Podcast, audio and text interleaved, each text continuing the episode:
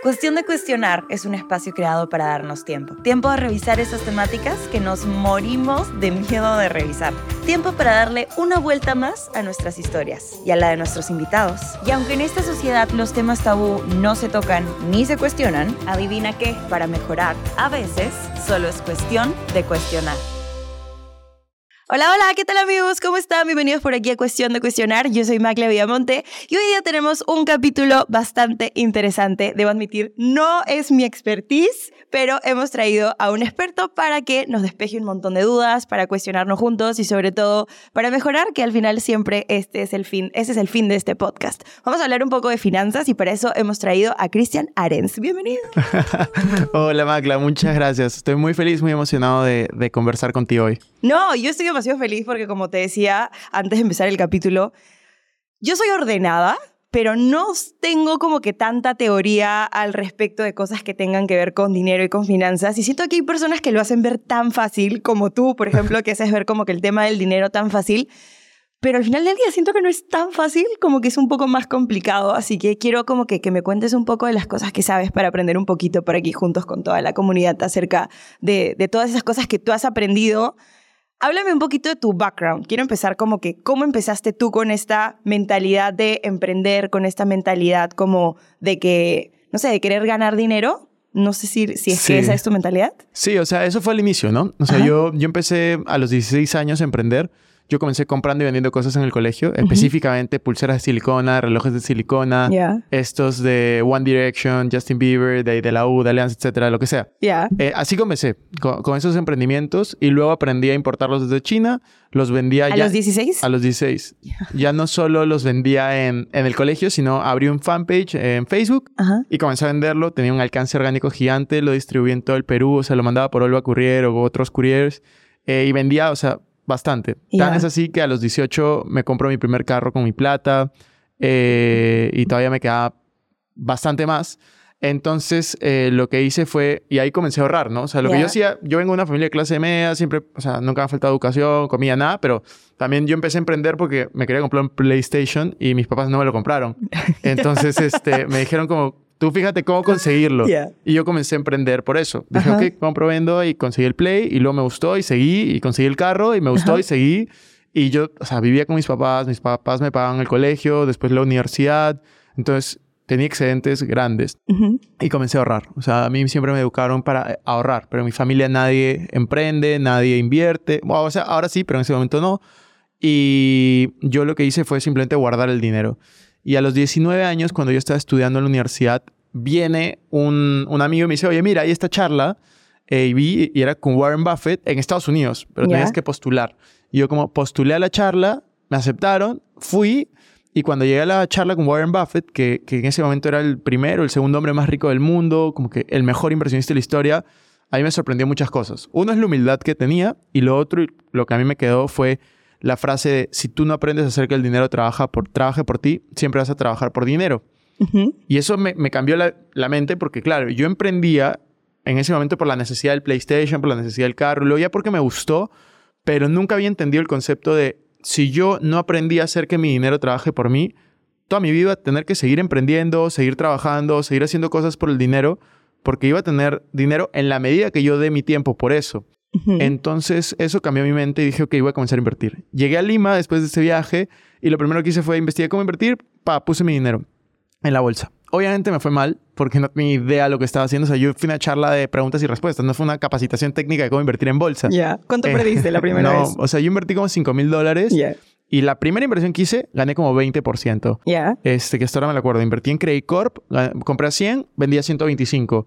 Y luego invertí en una empresa que yo conocía de Estados Unidos, pero era pequeña y perdí 40% de mi inversión. O sea, eso que había pasado de 5 mil a 6 mil, ponte, pasé de 6 mil a 4 mil, ¿me entiendes? Claro. Y ahí dije como que, ups, como que creo que, creo que tengo que aprender. Claro, no está tan fácil esto. dije, no es tan fácil como pensaba, no era como que solo poner el dinero y ya. Claro. Entonces ahí comencé a llevar cursos, comencé a leer, capacitarme, todo eso mientras que estaba en la universidad y mientras que seguía emprendiendo. Ojo, o sea, no es como que, ah, dejé de emprender para invertir. Fue como que en mis tiempos libres aprendí inversiones, pero seguí emprendiendo todo el tiempo.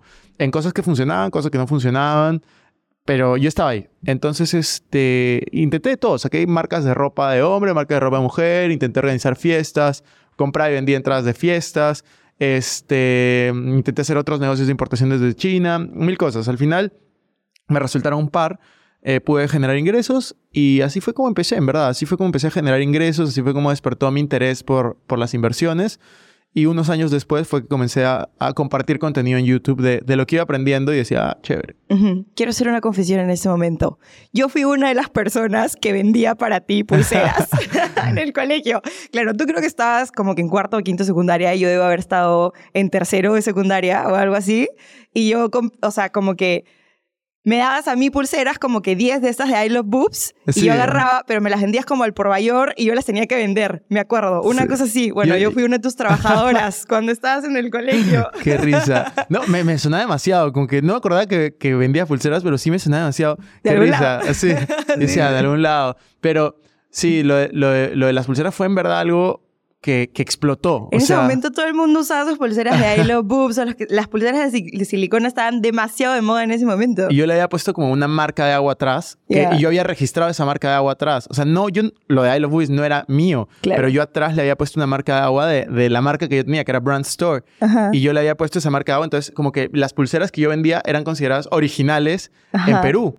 Entonces era como que cualquier otro que traía, ah, pero esas son bambas, no tienen mi marca de agua. Hasta que alguien como comenzó a poner esa marca de agua también. Y eso ya era, o sea, como que yo tenía el registro en Indecopy. Claro. Y era como que yo sabía quién lo hacía y era como que, ¿qué hago? Ya no sabía qué hacer. Y ese fue parte del, del declive de la empresa, pero en verdad duró dos, tres años, que fue súper, o sea, yo tenía distribuidores o sea, que no solo vendían 10, 20, sino que vendían 200, 300, 400 por mes en Arequipa, en Piura, en, en, Iquitos, en diferentes partes del Perú y todo gracias a Facebook.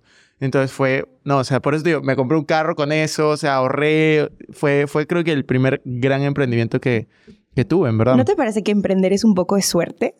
O sea, siento que, o sea, ok, por supuesto que tuviste la visión, por supuesto que hiciste muchas cosas que la mayoría de personas no hubiera hecho, como por ejemplo registrar en Indecopy, como que para que la gente pensara, oh, esto es el original, entonces que te compraran a ti y que no compraran a otras personas, importar desde China, que seguramente te salía más barato, aprender acerca de eso a los 16 años. Estamos hablando que tenías una mentalidad totalmente distinta a la de la mayoría, pero ¿no te parece que también es un poquito de suerte? Yo creo que es un tema de probabilidades. O sea, la suerte influye. Yo tuve suerte en que ese emprendimiento me vaya bien, pero antes yo ya había hecho cosas. O sea, por ejemplo, yo me acuerdo clarísimo en un viaje de, de colegio que me fui a Trujillo y a Chiclayo. Eh, mis papás me dieron 100 soles me dieron 100 soles y yo regresé con 400. Y mis papás me decían, ¿qué hiciste? Y yo, yo lo que hice fue... ¿Qué estaba haciendo, hijo? como que yo, o sea, me los dieron para que me compre cosas. Y yo lo que hice fue, eh, me, puse, me gasté los 100 soles en comprar accesorios, pero por algún motivo extraño que yo no puedo explicar, me compré como que un montón de cosas chiquitas y las comencé a vender en el bus. O sea, dije como que, oye, te, las cambio, te las vendo, ya, ta, te doy. Y terminé como que, y yo, fue extraño, pero fue como que así hice. O por ejemplo, cuando habían fiestas de mi colegio, que, que habían kermeses y habían fiestas luego, yo era el típico que o sea, yo sabía que esas entradas iban a, iban a estar como que sold out o iban a subir de precio. Compraba 10, compraba 20 y luego las vendí. Entonces, eso me hizo como ya tener una mentalidad. Pero sí tuve suerte de justo pegarla en ese negocio cuando era tan joven. Eh, pero también es un tema de toma de decisiones. O sea, yo empecé ese negocio de compra de pulseras con tres amigos. Ya. Y eso es lo que poca gente sabe. Yo con tres amigos fui a, iba a Jesús María, compraba y luego vendía. Este, de esos tres amigos, cada quien se fue abriendo en, un momento. Y en la importación que yo hice desde China lo hice con un amigo, que no era de esos tres, era otro, porque ellos ya se habían aburrido el negocio. Era otro amigo. Eh, y ese amigo eh, se fue de viaje en el verano y yo le dije, oye, ¿puedo seguir con el negocio? Y me dijo, sí, sigue, porque a mí no me interesa. Ya había ahorrado. Él estaba buscando ahorrar cierta cantidad de dinero. Y ya. La consiguió y ya está ok, voy a seguir. Y yo invertí como que todo lo que yo tenía en ese momento, 200 dólares, 300 dólares, lo invertí, lo reinvertí, se convirtió en 1000, 2000 y así fue creciendo. Entonces, sí tuve suerte, pero sí siento que es también tomar decisiones y probabilidades. O sea, luego de eso, yo tuve 15 negocios, de los cuales todos me fueron mal. Entonces, pero ¿qué pasa? Y esto es muy importante. En la vida de un emprendedor nunca te van a juzgar por lo que hiciste mal, sino por lo que hiciste, bien. Tú puedes fallar en 15 negocios, pero hacerla bien en uno y, te, y todo bien. O sea, yo he fracasado muchos más negocios de los que me han ido bien. O sea, bien me han ido fácil 3, 4 negocios eh, y he fallado probablemente en 20, 25, que, que, se, que he quebrado, que he cerrado o, simplemente ni siquiera lo he llegado a abrir del todo. Entonces, la vida de un emprendedor yo creo que es entender de que tienes que estar conforme con fracasar, como cómodo yo estoy súper cómodo con equivocarme, con fracasar en cualquier aspecto de mi vida, pero lo que no estoy cómodo es en repetir un aprendizaje. O sea, si yo fallo, como que quiero saber qué aprendí de esa lección, qué me llevo y, seguir adelante para poder mejorar, ¿no? Hablemos de algo como muchísimo más básico, que siento que va como que muchísimo antes de empezar a emprender, porque para poder emprender creo que necesitas tener una capital para poder emprender. ¿Qué pasa si es que no tienes esa capital suficiente como para poder emprender? ¿Qué haces? ¿Ahorrar? Como que, ¿qué, qué pasos están atrás antes de emprender? Yo creo que para emprender no necesariamente necesitas capital. Eh, hay algunos negocios que puedes empezar sin capital, siempre y cuando tengas información adecuada, o sea, educación. Si es que no ese es el caso, algo que yo recomiendo mucho y que la gente que habla de emprendimiento como que normalmente sataniza esto es trabajar. O sea, todos tenemos que trabajar y cambiar nuestro tiempo por dinero está bien. Lo que está mal es que no tengas un plan para no hacerlo en algún momento. Entonces, comienza a trabajar. Fíjate qué te interesa, qué te gusta, qué te apasiona. Y otra de las cosas que a mí me, me, me suena mucho es la mayoría de personas tiende a enfocarse en cuánto ganas. O sea, sales de la universidad o estás en un momento y es como que la gente se da, comienza a compararse en cuánto gana cada persona. Pero la realidad es, no importa cuánto ganas, lo que importa es qué haces para ganar eso que ganas. O sea, que te guste lo que estás haciendo, que te apasione, que quieras ser el mejor, que realmente eh, te nazca esa curiosidad, porque al final sobre todo cuando eres muy joven, no importa cuánto ganas. Lo que importa es cuánto aprendes, de quién aprendes, qué haces para ganar ese dinero. Si te gusta, pues te va a interesar y te vas a volver cada vez mejor y vas a ir progresando.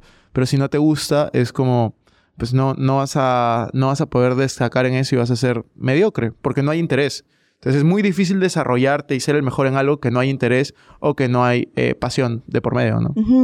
Creo que igual y siento, escucho y yo entiendo perfectamente, pero siento que también estamos hablando mucho desde nuestros privilegios. O sea, siento que hay mucha gente, porque claro, yo siento que yo, por ejemplo, trabajo un huevo y, y puedo darme un montón de lujos y siento que, es más, como que me falta mucha educación financiera y es como muchas veces la he estado cagando y tengo demasiada plata ahorrada que no invierto y está ahí estancada. La última vez que hablé con Daniel, Daniel me decía, pero muévela, que tu, tu plata estancada no te sirve. Y yo, pero es que no sé cómo hacerlo, prefiero que esté ahí ahorradita. Y él como, no, necesitas como moverla.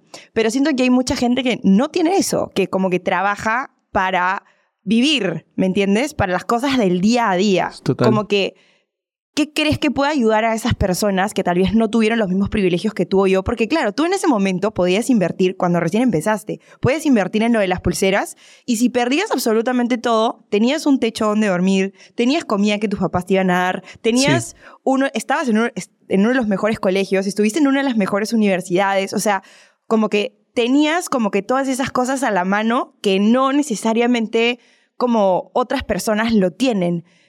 ¿Cómo podemos como desde las cosas que tú ya sabes o desde las cosas que yo sé, desde nuestros privilegios, ayudar a esas personas que tal vez no tienen toda la educación que nosotros tenemos, el conocimiento que tenemos y los privilegios que tenemos. O sea, ¿cómo podrías ayudar tú desde tu conocimiento a esas personas? ¿Qué les podrías decir? Yo lo que creo es que la, mejor inversión que, que puede hacer cualquier persona, sin importar su condición, es en educación, en la mentalidad. O sea, si yo he llegado al punto en el que estoy, Obviamente tengo que agradecerle a mis papás por todas las condiciones que me dieron y, yo no puedo elegir las condiciones. O sea, yo no puedo haber elegido nacer con una familia más rica o más pobre o, lo que sea. Yo sé de dónde vengo y sé lo que estoy haciendo, pero algo que, que yo he aprendido es en la vida no te define las condiciones de dónde vienes, sino las decisiones que tú tomas. O sea, yo, por ejemplo, hace dos, tres años fui a estudiar un MBA a, a Madrid, el MBA más caro de Madrid, yo me lo pagué y te puedo decir, yo he conocido personas de familias no millonarias, multimillonarias en el sentido de más de mil millones de dólares de patrimonio, que son amigos míos, los hijos. Y yo te puedo decir, tú puedes pensar que eso es un privilegio y muchas veces es una cárcel. O sea, muchas personas tienen ese pensamiento de, vienen de familias de tanto dinero que no pueden hacer muchas cosas. Yo tengo amigos que podrían haber sido futbolistas y sus familias no les dieron permiso en, España. O tengo, tengo amigos que quisieran haber dedicado, dedicarse a algo y no, no tienen permiso, no pueden hacerlo. O sea, por el miedo a perder una herencia o por el miedo al qué dirá tu familia o las reglas familiares cuando tienes mucho dinero. Entonces, a mí siempre me gusta ver lo positivo de cada situación. Y cuando tú no tienes mucho, ¿qué es más fácil? ¿Dejar un sueldo de 3 mil, 4 mil, 5 mil dólares o dejar uno de 300 dólares. Depende, depende de la situación. Pero al final, tal vez tú puedes moverte, puedes tener algún tiempo, puedes tener... Si tú vienes de un lugar con unas condiciones muy difíciles, tú tienes una motivación muy grande por ser el primero en tu familia que logra algunas cosas, que es por ser el primero en tu familia que estudia en la universidad, por ser el primero en tu familia que emprende, por ser el primero en tu familia que logra invertir.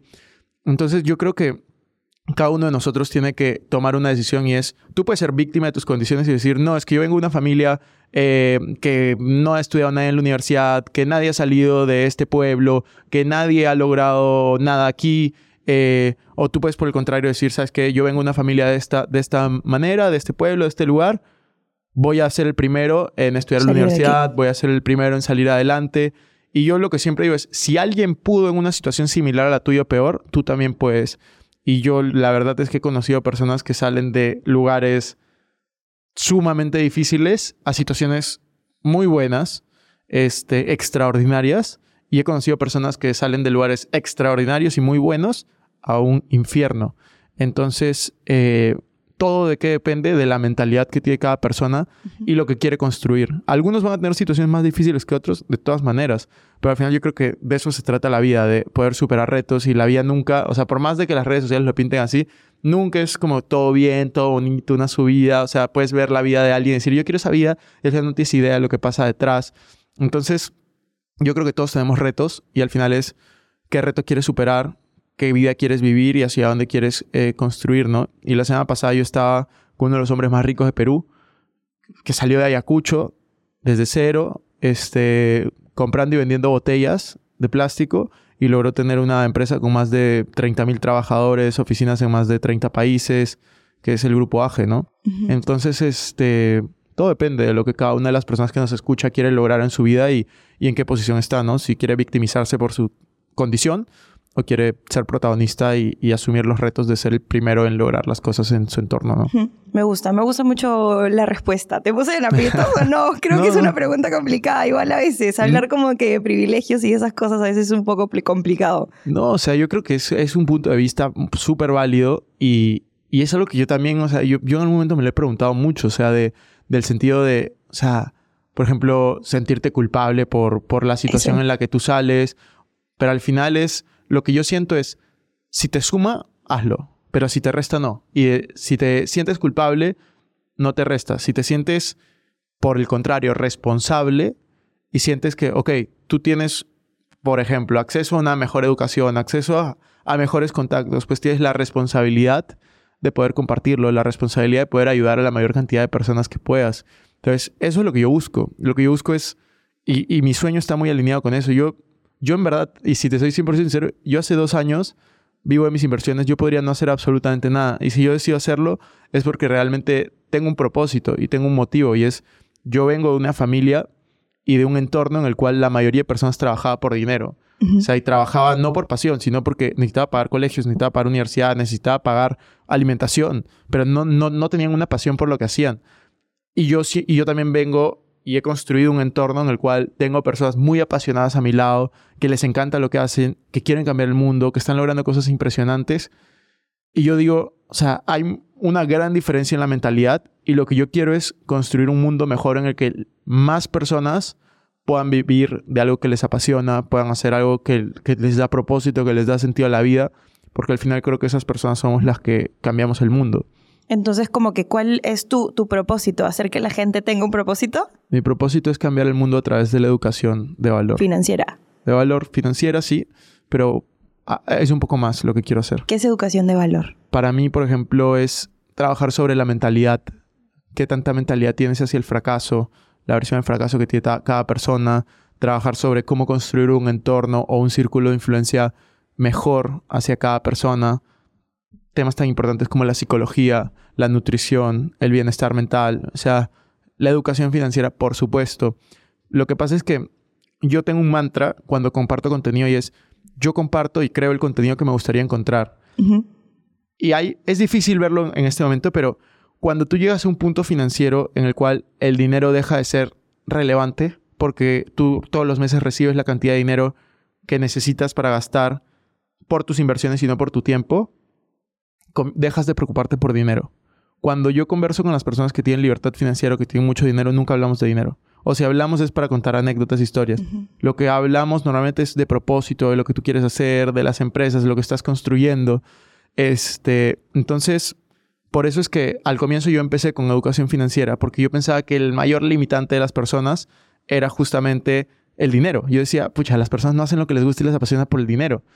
Y luego me di cuenta que no era solo el dinero, sino es, no hacen lo que les gusta y les apasiona porque alguien les dijo que no eran buenos para algo. Y yo decía, pero o sea, te dijeron a los 5 años no sé bailar, entonces te da vergüenza bailar.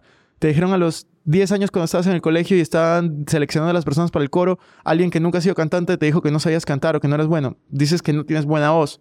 ¿Quién sabe? O sea, como que cuántas personas pueden tener una gran voz, pero por alguien que les dijo a los 10 años, como que, oye, tienes una mala voz, este, dejaron de cantar para siempre. Entonces, hay muchos limitantes.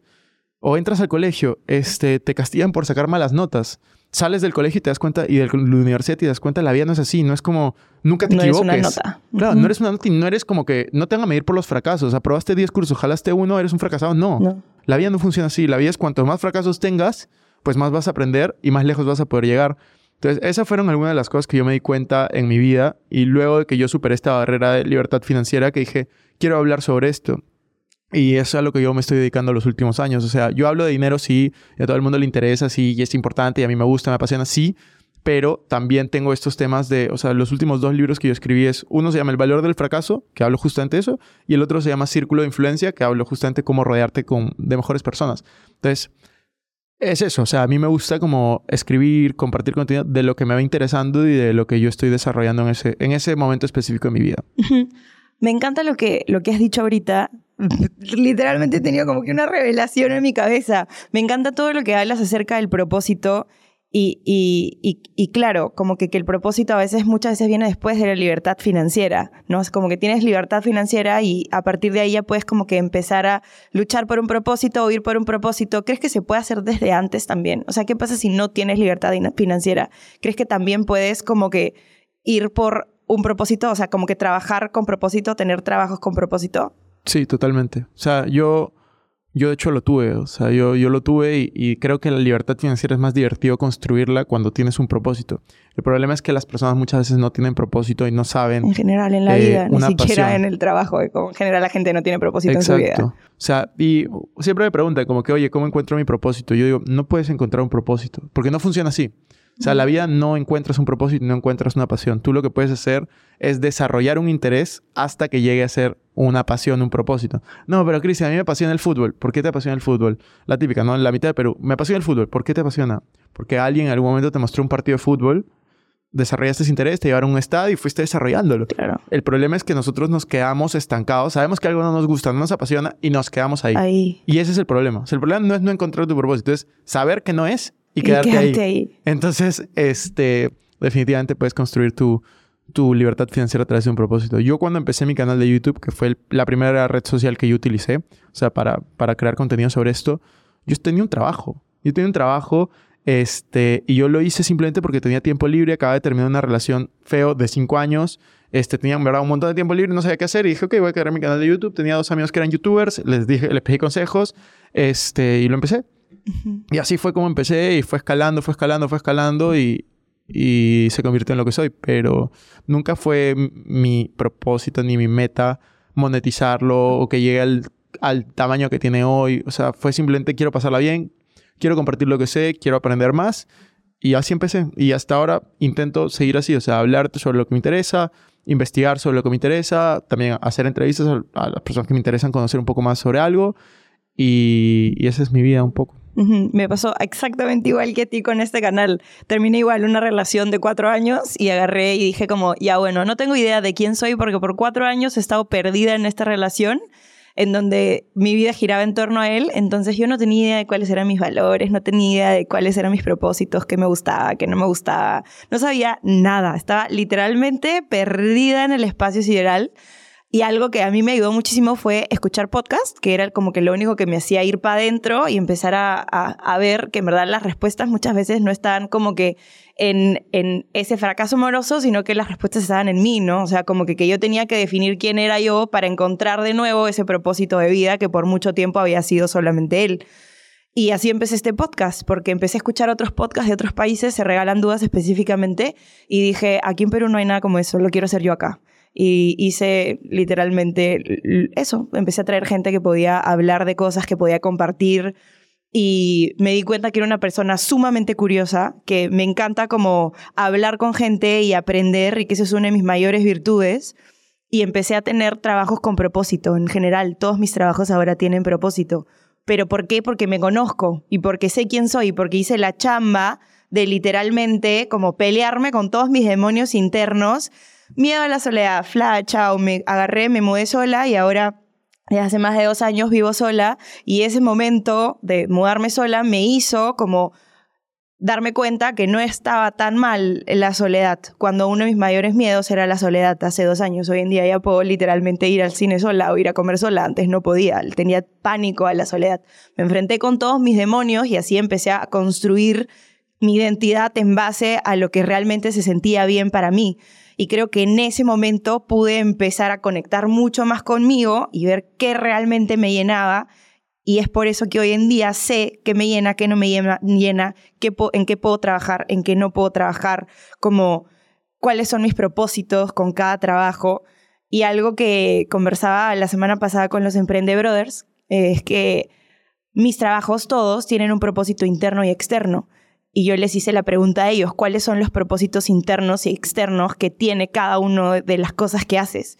Por ejemplo, yo tengo una marca de ropa que es una marca de ropa inclusiva, pero inclusiva de verdad, no inclusiva como de floro, como el 90% de marcas que dicen ser inclusivas, sino que yo realmente trabajo con modelos transexuales, trabajo con gente de todas las razas y tengo eh, tallas desde la S hasta la 3XL. Y de hecho, para verano vamos a sacar XS. Entonces vamos a tener de la XS a la 3XL. No hay una sola marca peruana que te tenga tantas tallas, porque o eres una marca normal, común y corriente, que trabaja hasta la L o hasta la XL en el mejor de los casos, o eres una marca plus size. La mayoría de marcas plus size, no es por desmerecerlas, hay muy buenas marcas plus size, pero hay un montón también que tienen ropa como... Eh, que prácticamente parece una sábana que te pones encima o que no, son, no, es una, no es ropa tan bonita. Y para mí, para mi socia, fue como, ok, queremos como romper un poquito eso, ¿no? Queremos realmente ser inclusivas y que cualquier persona pueda sentirse bien y acogida con nosotras. Mi propósito interno con eso era sanar, sanar mi niña interior que por mucho tiempo lloraba en los probadores porque no conseguía ropa.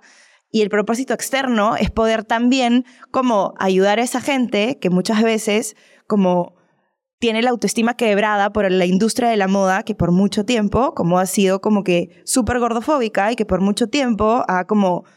Eh, ha hecho sentir a la gente con otro tipo de cuerpos no, no merecedora, y no solo con otro tipo de cuerpos, sino con otro tipo de mentalidades. O sea, literalmente la ropa para hombre, la ropa para mujer, eh, o que esto te queda bien según tu color, o esto no te queda bien según tu color, como nuestro mensaje es un mensaje mucho, muy emocional, y tiene ese propósito interno y externo. En este podcast, igual, mi propósito interno con este podcast es, por ejemplo, nunca en mi vida volver a vivir en piloto automático, que lo hice por los últimos 25 años, bueno, por los primeros 25 años de mi vida, y los últimos dos años y medio lo vivo totalmente distinto gracias a este podcast, porque siempre estoy aprendiendo constantemente y siempre estoy como creciendo constantemente. Ese es el propósito interno. Y el propósito externo es que in between la gente también aprenda y haga algo que yo llamo que es como que el awakening, como realmente despierten y dejen de vivir dormidos, porque la gente vive dormida. Entonces, como ese es el propósito interno y externo de algunas de las cosas que hago. En la radio igual. O sea, el interno es tener un espacio de liberación, porque aquí todo es como muy intenso, todo es como que muy introspectivo, y en la radio es todo lo contrario, me puedo relajar, puedo hablar de cualquier huevada, puedo cagarme de risa. Entonces, mi propósito interno con el podcast es como darle un respiro a mi vida, que a veces suele ser muy intensa y muy emocional, como soy yo.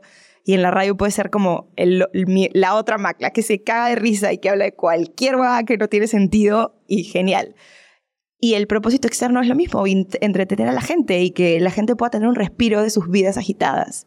¿Cuál es tu propósito interno y cuál es tu propósito externo con las cosas que haces? Yo creo que el propósito externo de la mayoría de cosas que hago es, bueno, el, que siempre digo es el, que te dije de cambiar el mundo a través de, la, educación de, valor, de educación de valor.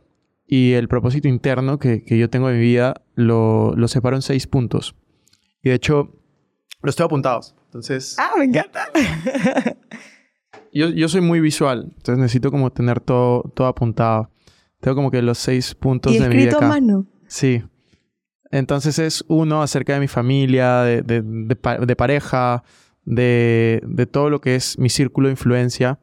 Lo otro es, ponte, yo lo pongo como afirmaciones. Pongo, yo estoy en mi mejor versión como deportista, persona y pareja. O sea, esto lo escribí ni siquiera teniendo pareja ni nada. Es simplemente lo que yo visualizo y lo que yo quiero ser. Después, acerca de mi vida como empresario, inversionista, creando grupos de trabajo, después como conferencista, escritor, creador de contenido. Entonces es como intento poner en cada aspecto de mi vida que yo considero importante, que son seis para mí, eh, un propósito, o sea, una, una meta de quién quiero ser, un ideal de cómo quiero verme y hacia dónde quiero ir. Entonces, este, mis propósitos van muy de la mano con estos seis aspectos, ¿no? Que es como familia, pareja, amigos, eh, la parte de empresario, inversionista, la parte de creador de contenido, la parte también, eh, no sé si es más fácil es decirlo como de servicio, de devolverle a la sociedad también, mi parte de salud, que la considero súper relevante, y una parte más que no me estoy acordando en este momento, pero son, son seis las que yo divido y las que normalmente como... O sea, yo me hice esta pregunta de qué me hace feliz. Entonces yo me di cuenta que mi felicidad estaba basada en, el progreso de seis áreas específicas que son las que, las que te decía. Entonces si es que una de esas seis no anda bien, como que intento, intento dar todo lo que puedo para, para mejorarlas. Me encanta. Bueno, ya nos fuimos muy para adentro, vamos un poco para afuera. Vamos para algo un poco más terrenal. Cultura financiera. ¿Cómo mejoramos nuestra cultura financiera? Yo creo que lo más importante es primero, dar, dar cuenta de la importancia que tiene el dinero. O sea, el dinero, eh, yo lo, lo, menciono al inicio de mi libro, es tú estás en una relación con el dinero, lo quieras o no. O sea, desde el momento que naces, alguien paga por tu nacimiento hasta el momento que mueres. Alguien paga por ese sepelio o tú lo pagas, pero alguien lo paga. Entonces, toda tu vida tú tienes una relación con el dinero, la cual muchos de nosotros somos inconscientes y tenemos a tener una relación con el dinero eh, la verdad, un poco tóxica. La mayoría de personas tienen una relación tóxica con el dinero en el sentido de que dice, te odio, no me sirve, lo odio, o por el contrario, te amo, dinero, haría todo por dinero. Yo creo que hay que ser un poco más racionales en eso. El dinero es simplemente una herramienta. El dinero no se puede ni amar ni odiar. Si lo odias, lo repeles. Si lo amas, harías todo por el dinero, entonces vas a terminar trabajando por dinero. No sirve. Lo que tienes que ver es, es una herramienta y tienes que aprender cómo usarlo lo mejor posible. ¿Quién va a aprender eso? Pues tú. ¿Cómo crear esa cultura financiera? Leyendo, escuchando podcasts, viendo conferencias, yendo a lugares, contratando asesorías, mentorías, llevando cursos, viendo videos. Hay contenido gratis, hay contenido pago, hay contenido presencial, hay contenido virtual. Pero lo importante es comenzar a educarse, comenzar a darte cuenta, hey, existe una realidad. ¿Quieres tener resultados distintos? Tienes que hacer cosas distintas. ¿Quieres comenzar a invertir, pero no conoces a alguien que invierte en tu familia, en tu círculo de amigos? Pues en Internet somos muchos los que hacemos eso y que lo estamos compartiendo la mayoría gratis y algunas cosas pagas. Eh, ¿Quieres, no lo sé, eh, ganar dinero y no dejar tu dinero tirado en el banco?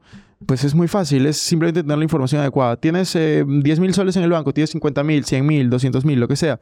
Ok, es tan fácil como tomar la primera decisión de voy a sacar mi dinero del banco grande de Perú, no voy a mencionar ningún nombre, del banco más grande de Perú o los más grandes que son tres o cuatro que no te pagan nada o te pagan muy poquito lo pones en los bancos más pequeños que te pagan justo ahorita regresada de uno de esos bancos, que te pagan este, entre 4, 5 hasta 9, 10% en este momento eh, si haces un depósito a plazo y sacas tu dinero de un lugar, lo pones en otro, y fin de año en vez de tener 1 o 2%, vas a tener 5, 6, 7, 8, 10%. Entonces es simplemente tomar la decisión, Cristian, pero no es inseguro, ¿qué pasa si quiebra? En Perú hay algo que se llama Fondo de Seguro de, Fondo de, seguro Depósito, que hasta 110 mil soles, un poco más, está 100% cubierto. Tanto si quiebra el banco grande como el pequeño, el Estado te lo paga, más los intereses. Entonces, es simplemente tener la información adecuada y poner acción. O sea, decir, ok, lo voy a hacer. O no, no sabes cómo hacerlo, me voy a asesorar. O sea, yo, por ejemplo, una de las cosas que quiero mejorar en mi vida es mi salud. Quiero, quiero mejorar y quiero estar en mi mejor estado físico no sé ni siquiera cómo crear una rutina, no sé ni siquiera eh, cómo nutrirme bien. ¿Qué es lo que voy a hacer? Estoy contratando asesores. literal, estoy contratando asesores y estoy sacando una temporada en mi podcast que va a ser solo de eso para para mí, porque yo quiero eso. Entonces, este, hashtag canje, pero este, esto es lo que yo quiero hacer. Y, lo mismo pasa en el ámbito financiero. Si tú no sabes algo, pero quieres hacerlo, lo único que tienes que hacer es pedir ayuda a alguien que, que, ya lo ha hecho, ¿no? Hablemos de cosas como presupuestos. Creo que la mayoría de gente ni siquiera, como ya, ok, agarro, me educo, no sé qué. En el día a día, ¿cómo manejo mi presupuesto? O sea, lo que entra, lo que sale, lo que puedo ahorrar, ok, ya está bien. Creo que esto lo puedo meter en el banco y no sé qué, y el depósito a plazo y no sé cuántos. Pero la gente en el día a día no la tiene tan clara como tú. Siento que la mayoría de gente simplemente vive, gasta y no se preocupa por nada más. ¿Cómo podemos, por ejemplo, a fin de mes si queremos, cada 15 días, no sé cada cuánto tiempo recomiendas tú que la gente se siente, ordene sus finanzas y haga su presupuesto mensual y diga, ok, gasté tanto, eh, tanto. Creo que sobre todo para los independientes, yo soy independiente desde que, desde que empecé a trabajar, soy independiente y ya más o menos he aprendido a manejarme, pero si hay algo que le recomiendo a todos los independientes es que definitivamente tengan un Excel de cuánto ganan cada mes. Tengo amigas que son independientes que no lo tienen y para mí es como, es que no puedes no tener un Excel de tus ingresos porque no tienes idea de cuánto entra y también la gente tampoco tiene idea de cuánto sale. Entonces al final del día simplemente gastas y no tienes idea ni en qué estás gastando, ni en qué, ni cómo puedes mejorar eso. Hablabas tú ahorita de salud y que quieres mejorar tu salud. Siento que hay algo que es como la salud financiera también, que es como no puedes seguir maltratando tus finanzas como lo estás haciendo, pero tienes que tener algunas ayuditas que te hagan darte cuenta en dónde estás fallando o en qué estás, entre comillas, enfermo, si lo queremos como traducir a la salud. Si es que no sabes como en qué áreas está fallando, por ejemplo, rapis con un huevo de comida. La mayoría de gente gasta demasiado en rapis. Yo, taxis. Gasto demasiado a veces en taxis. Ahora camino muchísimo más. Pero si es que no te das cuenta en qué estás gastando los básicos gastos hormiga, como que cómo sabes en qué tienes que mejorar. Yo, yo sí utilizo, antes, voy a decir lo que hacía antes y lo que hago ahora. Yo antes lo que hacía era manejaba una plantilla en Excel eh, de ingresos y de gastos. Pero lo que yo hacía era cada vez que recibía dinero, lo ponía en la plantilla cuánto he recibido. Y lo que yo también sugiero es no esperes a gastar para hacer el inventario, sino desde el momento que lo recibes, tú asignate una parte que vas a gastar, una parte que vas a ahorrar, invertir. Y de ahí, bueno, hay otras cuentas que yo utilizo, pero para empezar, asigna cuánto vas a ahorrar, invertir y luego gasta la diferencia, pero no al revés. O sea, no es como que ah, gasta, gasta, gasta, lo que te queda ahorras, inviertes, sino separa lo que vas a ahorrar, invertir y luego gastas, que eso es lo que en finanzas personales se dice, págate a ti mismo primero. Ajá. Eh, eso es el consejo más básico y más importante. Y luego, si tú eres una persona que no tiene idea de cuánto gana y cuánto gasta, pues en ese momento sí tienes que hacer un, inventario de ti, ¿no? O sea, de cuánto estás ganando cada mes, cuánto estás gastando. Y una vez que tengas eso, pues hazlo durante dos, tres meses y fíjate que puedes optimizar. Porque si tú estás gastando más de lo que ganas, pues hay un problema muy grande, ¿no? Eh, hay muchas situaciones muy distintas, pero está desde generar algún ingreso adicional hasta controlar tus gastos, ¿no? O sea, si eres una persona que está gastando a que gana más de 5 mil, 6 mil, 7 mil soles al, mes, no tiene hijos y pues está gastando todo o está endeudado, hay un problema. Eh, si eres una persona que gana mil, dos mil, tres mil, cuatro mil, pero tienes uno o dos hijos, pues ok, hay que ver cómo generar ingresos adicionales. Tal vez puedas ahorrar algo, pero, pero hay que ver cada situación particular. Tener esta plantilla o, cualquier plantilla que puedas tener en, un Excel. Yo, yo lo tengo en Excel, no uso ninguna aplicación y luego, eh, eso es lo que yo hacía antes. O sea, si un inventario de todos mis ingresos, un inventario de todos mis gastos, ya como más o menos planificados y seguía el plan. Lo que hago ahora, en verdad, es... Eh, lo que pasa es que para ponerte porcentajes, yo cuando comencé, yo probablemente ahorraba, invertía 20%, gastaba 80%.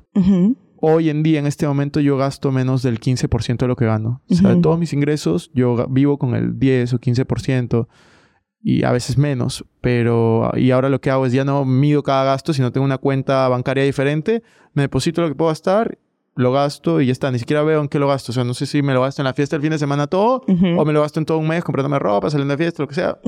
Da igual, pero yo tengo esa cuenta, ese es el dinero que tengo y ya está. Okay. Es, eso es lo que hago ahora. Que, que, ya es una situación diferente, porque la mayoría de mi dinero está invertido, la mayoría de mi dinero está trabajando por mí o está en diferentes cuentas. Entonces, Sí, eso es. ¿Cómo hacer eso, por ejemplo? Suena increíble, pero existe algo que es la tarjeta de crédito, que la gente es como que, ah, tarjeta de crédito, ta, ta, ta, ta, ta, la puedo pasar. Plata imaginaria que después te puedes dar cuenta que no la tienes. Sí, la tarjeta de crédito es una herramienta también y está satanizada por la mayoría de gente. Eh, la típica que siempre tienes una abuelita, un tío que te dice, no, esa es tarjeta de crédito, este es lo peor del mundo, vas a terminar endeudado. Y la respuesta es, si tú no puedes controlarte, no tengas una tarjeta de crédito. Córtala ya mismo. Pero si es que en verdad puedes controlarte, una tarjeta de crédito puede ser un gran aliado. O sea, a mí, yo solo este año, este 2023, he ganado más de mil dólares usando mis tarjetas de crédito.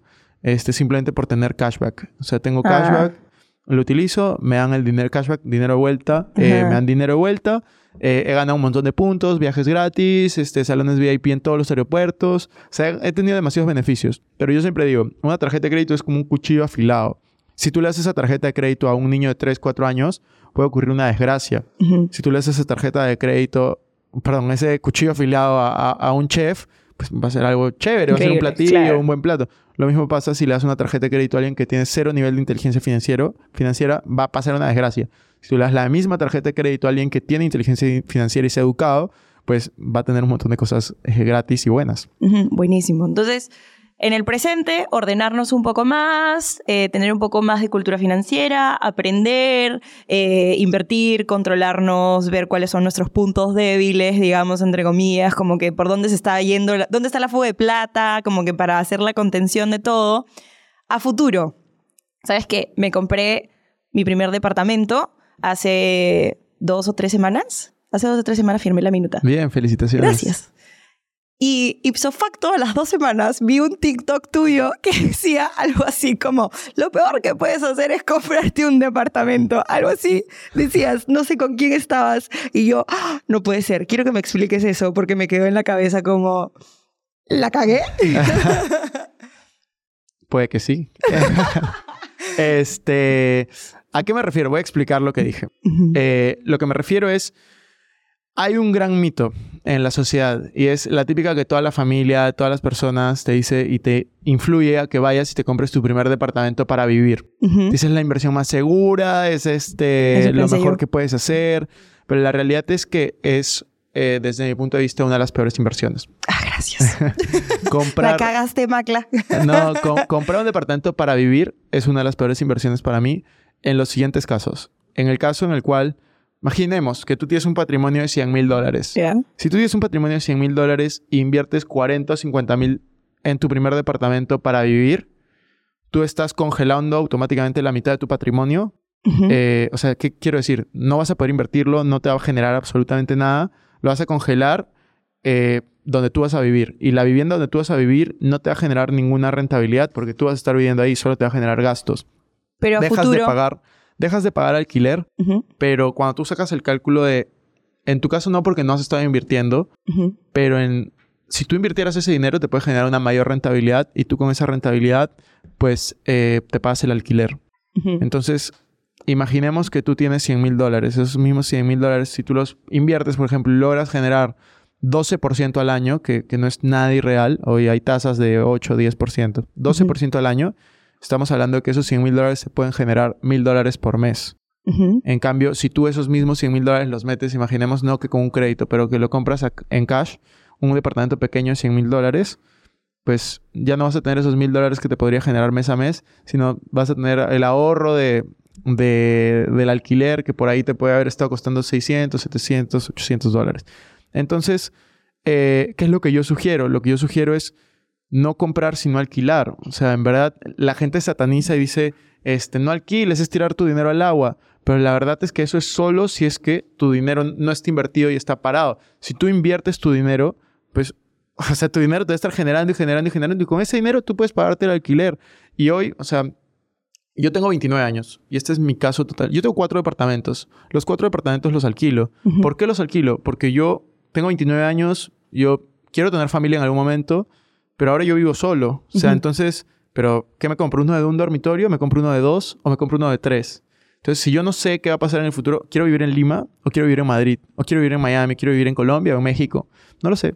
Entonces, ¿por qué me voy a comprar algo en este momento? Eh, si es que puedo vivir en todos lados, alquilando, alquilando, y yo me compro en un lugar, los alquilo, y con la renta que me dan esos alquileres, pago mis alquileres y me sobra dinero para hacer otras cosas. Entonces, esa es la mentalidad. ¿Qué pasa? ¿En qué momento sí recomiendo comprar un inmueble? Si ya estás como un poco más establecido, este, ya, no sé, ya sabes que no vas a tener hijos o sabes que cuántos hijos vas a tener y te quieres comprar algo como para tener arraigo, para estar cerca del colegio, para estar cerca, no sé, a la universidad. Hay casos muy específicos. ¿En qué otro caso lo recomiendo? Si, por ejemplo, tienes un patrimonio súper grande de, no sé, vamos a decir un ejemplo, un millón de dólares y vas a poner 50 mil o 100 mil para pagar un, para pagar un inicial y, y ya está, pues, ¿qué va a ser para ti 5 o 10% de tu patrimonio? Puedes hacerlo. Pero si tú eres la típica persona que la inversión más grande de toda su vida va a ser un inmueble eh, y ese es el problema. Pones todo tu dinero en el inmueble y luego vas a tener que gastar porque es tu departamento. Entonces vas a querer amoblarlo increíble, dejarlo a tu estilo, eh, cuidar absolutamente de todo. Entonces te vas a meter un gasto fuerte. Fuerte y vas a dejar la mayoría de tu dinero en un inmueble eh, cuando en realidad ese dinero podría estar invertido y generándote, generando de más rentabilidades. Entonces, este es un consejo polémico porque al final comprar un inmueble siempre está visto como seguro, pero la realidad es que la seguridad tiene un precio, ¿no? y, y, bueno, el precio a veces es alto. Listo, lo devuelvo, gracias. No, mentira. Lo que yo pensé fue, quiero vivir ahí un par de años, como que, que sea mi departamento de soltera por ahora, y luego, si me quiero casar, o si quiero irme a otro lado, o lo que sea, eso ya va a estar pagado porque planeo pagarlo en los próximos años, si es que se puede antes, antes. Entonces, una vez que ya tenga como que la persona con la que quiero vivir, no sé qué, ya tenga algo más definido, eso se alquila. Eso fue lo que yo pensé. Está, bien. Está bien. Sí, o sea, está, bien. A lo que yo me refiero es, el plan que tú tienes está bien. Yo lo que hubiera hecho personalmente es eh, simplemente alquilar uno y si quiero vivir ahí dos años, pues lo alquilo sin muebles y yo le compro los muebles, lo que sea. Este, y dejar un departamento, el que me he comprado, lo que sea, alquilarlo. ¿Por qué? Porque los departamentos normalmente los alquilas sin muebles. Entonces es como todo, toda una logística, dependiendo, ¿no? Si lo quieres poner en Airbnb, si es con muebles. Pero si no, es eh, sin muebles. Entonces, eso es lo que yo haría, pero el razonamiento que tú tienes está bien porque tú no estás invirtiendo. No, no entonces, es invertir. entonces, para ti ese inmueble es una inversión porque no tienes otras opciones. Entonces, mientras, que no tengas otras opciones, pues está bien. Me siento como demasiado juzgada en ese momento. o sea, claro. Es como, no tengo el conocimiento para invertir en otras cosas. Entonces es como que mi, mi, inversión segura, pero tal vez podría educarme de otras maneras para poder invertir distinto. Sí, o sea, lo, lo que yo te digo es, no tienes ningún costo de oportunidad, porque tu costo de oportunidad en este momento es dejar tu dinero en el banco. Ah, sí, tal cual, porque no sé cómo, como no tengo cultura de, de, inversión y como que mis primeros acercamientos con esas cosas han sido acá, literalmente por eso te digo que amo tanto este podcast. es como, por ejemplo, literalmente cuando Daniel me dijo, mueve tu plata, haz algo, no sé cuánto, dije, ah, ya, buenazo, me voy a mover de verdad. Y a los tres meses del capítulo con Daniel agarré y empecé a pensar en que podía tal vez como realmente comprar y no dejar mi dinero estancado ahí. Entonces, por eso he comprado, pero ahora vienes y me dices, mm, tal vez podrías hacer otro tipo de cosas con tu dinero también. Pero me parece increíble porque me dan perspectiva de distintas cosas que se pueden hacer. No quiero decir que lo que yo hice está bien o está mal.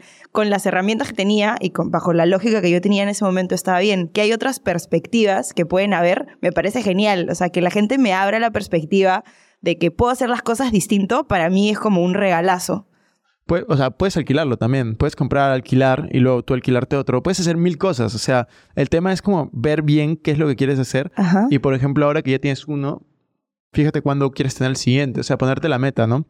Hay, hay cosas, o sea, yo no conozco los flujos que tú tienes, pero, o sea, yo me pondría metas de cuántos inmuebles quiero tener para cuántos años, cada cuánto tiempo quiero comprar uno. O sea, yo, por ejemplo, me he puesto la meta, estoy intentando comprar uno por año. Entonces, imagínate, si sí lo logro, que lo vengo haciendo, eh, cuando tenga 40 años, pues voy a tener como unos 14 inmuebles, 15 inmuebles. Imagínate las rentas que eso te puede generar. Entonces, a eso es a lo que yo me refiero de, para mí, la vida que, que, que tengo en este momento es como jugar Monopolio en la vida real. O sea, es como vas comprando tus casitas, vas comprando negocios, vas como jugando con eso y, y viendo cómo crecer eso. Entonces, al final es, es un poco tener esa mentalidad de, ok, tienes uno, que cuando vas a tener el siguiente. O sea, es es como ir construyendo y no necesariamente si tú te compras este, no ponerlo, o sea, no ponerlo lo mejor posible, amoblado, así increíble. Yo pongo que sí, o sea, obviamente darle tu estilo, decorarlo. Porque no me voy a quedar ahí por siempre. Pero si no te vas a quedar ahí por siempre, no te compres los muebles o le metas la remodelación de cocina o la remodelación de baño, sino... Lo más simple. Algo, algo un poco más simple y al contrario, como que ahorra para poder comprarte el siguiente y luego el siguiente, si ya lo tienes con perspectiva de inversión, se evalúa distinto, porque no es como que entro, me gusta, no, es como que ves los números, dices cuánto te puede generar, cuánto me cuesta la hipoteca mensual y que intentar que cubra o que sea superior. Entonces, este, ya es otro juego, entras a otro juego. Ya mi mentalidad hasta allá ya no llega. yo te dije desde el inicio, yo soy muy ignorante en estos temas. Danos un poco más de perspectiva, ¿en qué otras cosas la gente puede invertir su plata? Justo ahora hablaba en, en la mañana de eso yo creo, por ejemplo, la AFP es una buena inversión para las personas que no saben invertir. Pero luego de eso hay cosas que te pueden rendir un poco más. Eh, por ejemplo, invertir en bolsa de valores. No si no sabes en bolsa de valores y no quieres llevar un curso, pues te inviertes en índices, que es lo que lo mismo que invierte la AFP. ¿Qué es un índice? Un índice es eh, básicamente cuando agrupan una industria o una cantidad de empresas determinadas. El índice más famoso del mundo se llama S&P 500, que es estándar Standard Poor's 500, que son las 500 empresas mejor valuadas en Estados Unidos, que cotizan en Estados Unidos. ahí está que no tienen pierde. Sí, digamos, digamos que son las más como seguras. Eh, y esa, eso, esa inversión te rinde en promedio los últimos 100 años 8% al año. En promedio. Este año ha rendido más de 20. Entonces, eh, hay inversiones de ese tipo que no son tan arriesgadas y que en verdad, si tú eres eh, metódico con eso y estructurado, pues te puede generar muy buenas rentabilidades. Otra inversión que a mí me parece muy buena es la de inmuebles, pero comprar para alquilar. O sea, compras desde el inicio sabiendo que vas a alquilar y que vaya subiendo en apreciación de valor el inmueble y aparte tienes el flujo todos los meses, que para mí eso es importantísimo. O sea, si yo quiero vivir de mis inversiones, necesito tener flujos. O sea, todos los meses generar dinero, dinero, dinero. Imagínate, si tengo ahorita cuatro inmuebles y cada uno me rinda 700 dólares, estamos hablando de 2.800 dólares que podría tener por mes. Entonces, este... Y así vas generando tu libertad financiera. Eso no, no se hace de la noche a la mañana, pero vas construyendo. Y cuando tú tienes ya ese ingreso, pues tú o sea, ese ingreso fijo, tú te permites experimentar en cosas más riesgosas, como es construir una empresa, eh, como puede ser comprar algo y luego venderlo un poco más grande, o puede ser aventurarte en inversiones eh, de startups, que son algunas que yo hago, invierto de manera ángel. Em, hay mil cosas que puedes hacer, criptomonedas. Ya, a ver, ¿cómo empiezas realmente a invertir, o sea, a invertir en esas cosas que tú dijiste? El primero que era SP, bolsa, y a índices. ¿Cómo, o sea, cómo llego ahí? ¿Qué, ¿En qué plataforma? O sea, a ese nivel de ignorancia, es como para damis, necesito. Va, voy. Eh, no, está, está perfecto. Porque la mayoría de gente no sabe. Y es súper fácil. O sea, en verdad lo puedes hacer en media hora si quieres, crearte una cuenta o menos y poder invertir ahí. Lo único que tienes que hacer es elegir. Hay, bueno, lo voy a poner de opciones para Perú. O sea, tu podcast vamos a enfocarnos en Perú y luego les digo ya al final cómo, cómo lo pueden hacer desde fuera. Si estás en Perú, lo único que tienes que hacer es abrir una cuenta en una SAP. ¿Qué es una SAP? Es una sociedad agente de bolsa. Es como el broker que intermedia entre las empresas que necesitan dinero, puede ser las empresas grandes de Perú, yeah. Credicor, Palicor, Volcan, Bacus, etcétera, que necesitan dinero, venden sus acciones, venden parte de las empresas y hay una bolsa eh, de, valores que es el mercado financiero. Mercado financiero es como si fuera el mercado de alimentos, el que vas, pero en vez de comprar y vender pollo, carne, limones, en el mercado financiero compres y vendes eh, a participaciones de empresas. O sea, las empresas necesitan dinero, te venden o sus acciones, sus parte de la empresa, para que tú seas propietario, o te venden también eh, bonos, que es deuda y cosas así. Vamos a enfocarnos en acciones. En, en, ellos necesitan dinero, venden parte de la empresa, les das dinero y, tú eres propietario. Entonces... ¿Dónde te creas esa cuenta? ¿Dónde te la Hay varias empresas, hay como 20 en Perú. Las que yo utilizo, publicidad no paga, son dos. Es eh, Tri. Tri es de mis amigos, de Diego Torres. De Diego, claro. Eh, bueno, yo soy inversionista en Tri. Ah, ¿qué hablas? Sí, entonces... Usan Tri. tri, tri. es buena. A mí me gusta mucho y trabajo con Calpac. Calpac también es súper grande, súper buena. Conozco a Alberto, que es el dueño. Tri es muy buena y cobran las comisiones más bajas en Perú. Ajá. Y luego está otra que yo uso, es Renta 4, que es una española que está acá, que también cobra comisiones bajas, aunque no tienen la tecnología que tal vez tiene Tri. Entonces, esas dos son muy buenas en Perú. Están, eh, pagas muy bajos impuestos, este, porque están eh, localizadas en Perú y puedes invertir en todo lo que acabo de mencionar. Este, si quieres invertir fuera, desde Estados Unidos, también lo puedes hacer. Puedes crear una cuenta en brokers como Interactive Brokers, eh, Charles Schwab y otros. Eh, pero yo te digo, si tienes mil dólares, dos mil dólares, cinco mil dólares o menos, comienza con Trio o Renta 4, no te compliques. Y si tienes más, que me escriban por Instagram y de ahí yo los ayudo. este, pero así, se, así puedes empezar en bolsa. Es como súper sencillo. ¿Y cómo sabes en dónde metes tu plata? Porque supongo que debe haber un montón de, de oferta. Como que puedes invertir acá, acá, acá, acá, acá como que cuáles son las cosas más básicas para saber como que mm, esto puede ser un poco más seguro o arriesgate acá, pero si te arriesgas puedes ganar tanto, no sé, o sea, como que cómo puedes estar en el in-between, porque claro, si es que es muy seguro no ganas tanto, y, pero si es muy riesgoso puedes como perder todo. ¿Cuáles son como que las bases para ver en dónde metes tu plata? En bolsa no hay muy seguro, o sea, siempre hay riesgo, siempre hay riesgo. no me gusta eso, para mí que soy así todo a lo segurito. Sí, no, en bolsa siempre hay riesgo, o sea, siempre tienes que saber, hay riesgo. En todas las inversiones que haces hay riesgos solo que la mayoría de veces no los puedes ver. Entonces, en bolsa siempre hay riesgo de que la empresa o las acciones que compres bajen de precio o suban de precio.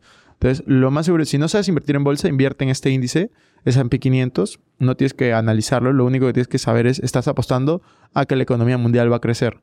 Si hay una crisis, pues va a bajar. Si la economía va en su curso normal, pues va, va a crecer. ¿Cuánto va a crecer? En promedio ha crecido 8% durante los últimos 100 años. ¿Significa que crece 8% todos los años? No, significa que hay años de 20 arriba y hay años de 10 abajo. Entonces, eh, simplemente ser metódico, invertir, invertir, invertir y ser paciente. Eh, ya de ahí, si quieres invertir en, no sé, oye, ¿cuál empresa me puede dar más, rendimiento? Es, todo un análisis y ahí sí es como, tienes que llevar un curso, tienes que educarte de, de, de, ver, o sea, qué empresa está sobrevaluada, subvaluada, en qué mercado debería invertir en Perú o en Estados Unidos. Ya es como que ahí sí ya tienes que, capacitarte, no, no, no es tan fácil. Ah, ya, buenísimo. Bueno, muchísimas gracias.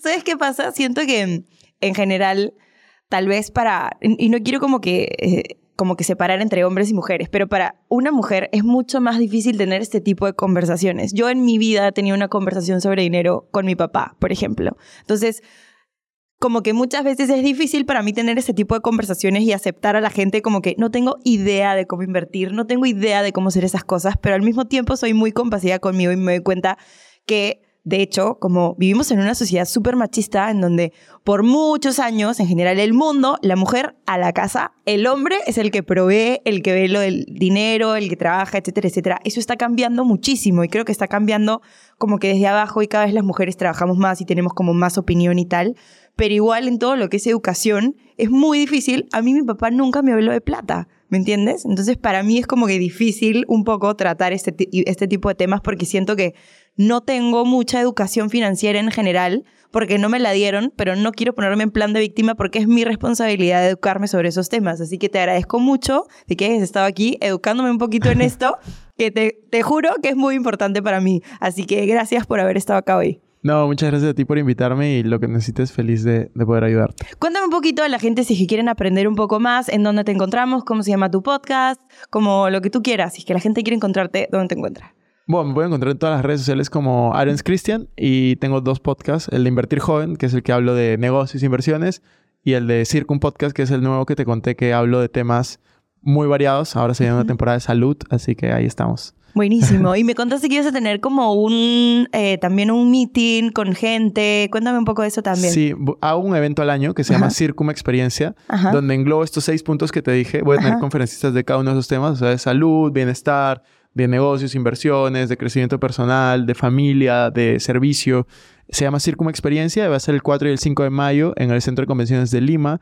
Eh, va a ser para 2.300 personas, más de 20 speakers, así que pueden encontrar toda la información en circumexperiencia.com. Buenazo, ya saben amigos, vayan ahí a seguir aprendiendo acerca de finanzas, ya saben que es nuestra responsabilidad hacernos cargo de esto. Y nada, muchísimas gracias por escuchar, nos vemos en el próximo capítulo. Chao, chao.